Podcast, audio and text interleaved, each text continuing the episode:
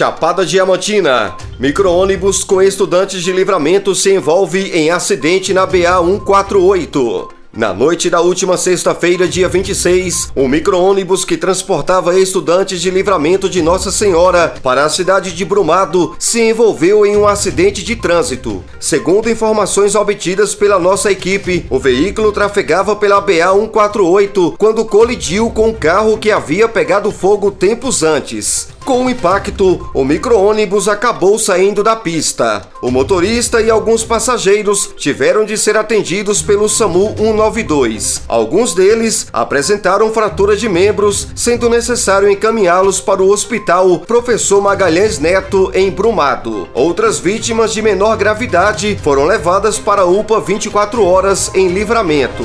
Adson Alves para a Estação Pop News.